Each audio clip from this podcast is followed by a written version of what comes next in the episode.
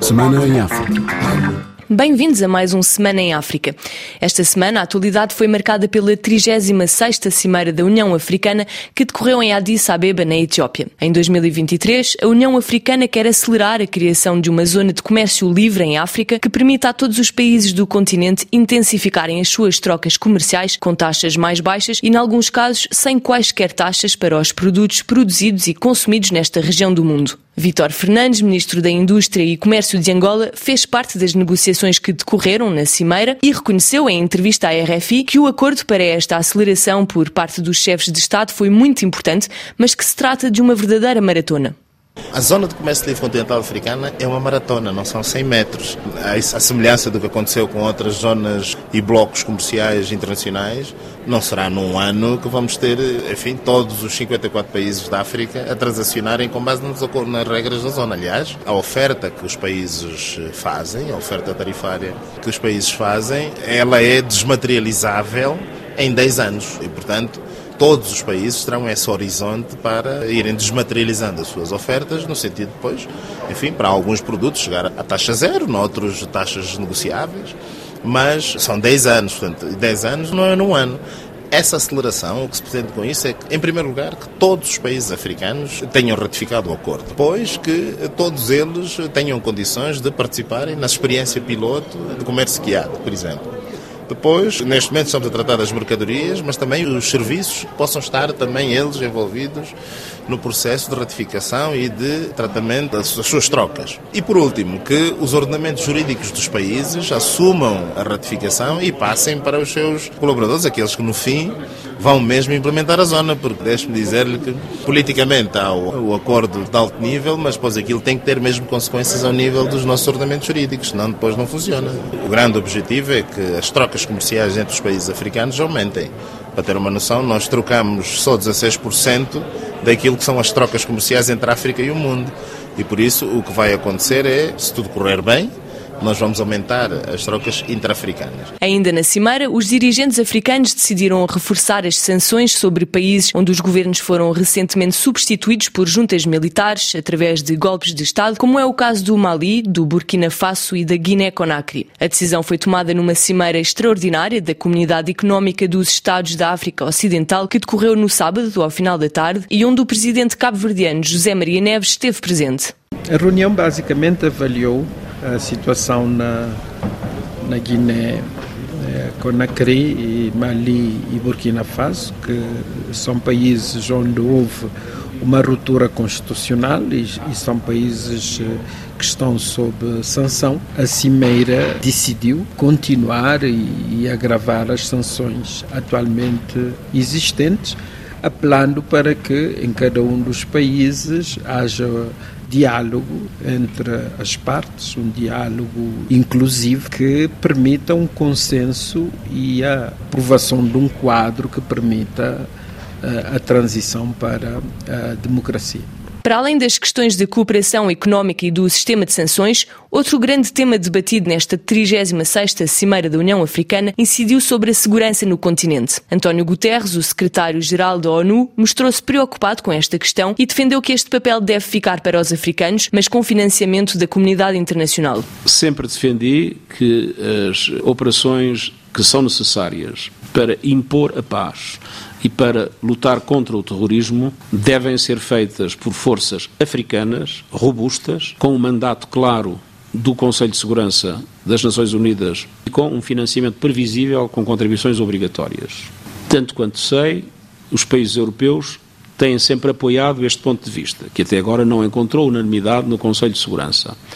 Agora, o que também é verdade é que as contribuições voluntárias, como nós verificamos no G5 Sahel, não são normalmente suficientes para garantir a eficácia de uma força de imposição da paz. Por outro lado, o secretário-geral das Nações Unidas anunciou um novo fundo de 250 milhões de euros para a África, de forma a combater a fome. Ainda em Addis Abeba, na Cimeira da União Africana, o presidente de Moçambique, Filipe Nyusi, explicou estar neste encontro para ganhar solidariedade para o combate ao terrorismo e também para travar as consequências dos fenómenos meteorológicos extremos que afetam o país. Falamos sobre a situação de desastres naturais em todos os fóruns sabe que agora Moçambique está a viver momentos difíceis de inundações. Aliás, a, nossa agenda nacional tem prioridade por causa disso mesmo. E falamos também, nós vendemos a informação sobre a situação de segurança, neste caso o combate ao terrorismo em Moçambique. E estou a fazer um trabalho fora do, do escritório, nesse caso concreto, fora dos microfones, com meus colegas, tentando ganhar mais solidariedade em diferentes sentidos, não só no combate militar, mas sobretudo também na, na, reconstrução das zonas recuperadas e na formação dos jovens que vivem nessas zonas de uma maneira geral. Maputo 105 FM Passamos então para Moçambique, onde de facto os episódios climáticos extremos causaram importantes perturbações esta semana. As chuvas intensas provocaram 11 mortes e afetaram mais de 43 mil pessoas e na terça-feira foi decretado o alerta vermelho para poder acelerar o processo de apoio e resgate às populações. Uma das consequências destas cheias é a ocorrência de bolsas de fome devido às chuvas que destruíram extensas áreas de cultivo. Filipe Nuzzi manifestou a sua preocupação, sobretudo relativamente à província de Gaza, no sul do país. Um relato do nosso correspondente Orfeu Lisboa.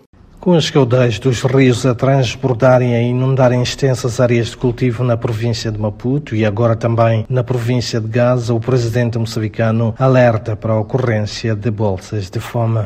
Choque atingiu o nível de alerta com 5.44 metros, sempre a subir. O problema principal é o impacto de machambas que estão a ficar alagadas. Isso é problema porque isso vai dar na capacidade dos moçambicanos de se alimentarem.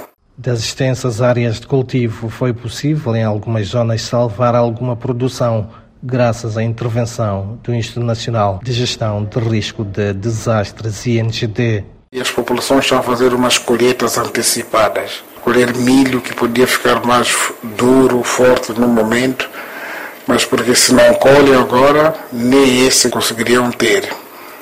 Isso é o resultado de preaviso. O presidente moçambicano Felipe News assegura a monitoria contínua da situação nas províncias de Gaza e Maputo, onde as chuvas causaram já enormes estragos. Bissau 94 FM esta foi também uma semana de festividades no continente africano. O Carnaval é a principal festa popular na Guiné-Bissau e, apesar das dificuldades financeiras no país, as festividades estiveram ao rubro, com demonstrações de traje, máscaras e danças do folclore das diferentes etnias guineenses. Um relato de Moussa Baldé.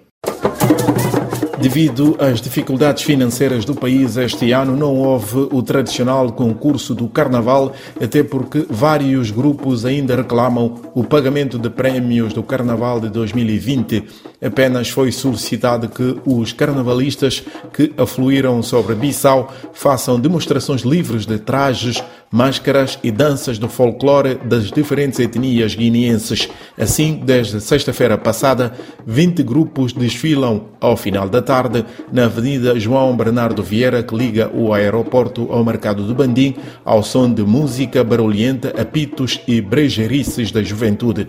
Também se juntaram ao Carnaval guineense este ano grupos de comunidades de imigrantes da Guiné-Conakry, da Nigéria e do Senegal. Afinal, o lema deste ano é o Carnaval de Reforço da Coesão Nacional e Integração Regional. Leonardo Cardoso, presidente da comissão organizadora, defendeu que o Carnaval é o principal marco da coesão entre os guineenses. Buscando a internacionalização do Carnaval, o governo convidou o ministro da Cultura e do Património Histórico do Senegal, Aliou Sow, para assistir o Carnaval à testa de uma importante delegação senegalesa.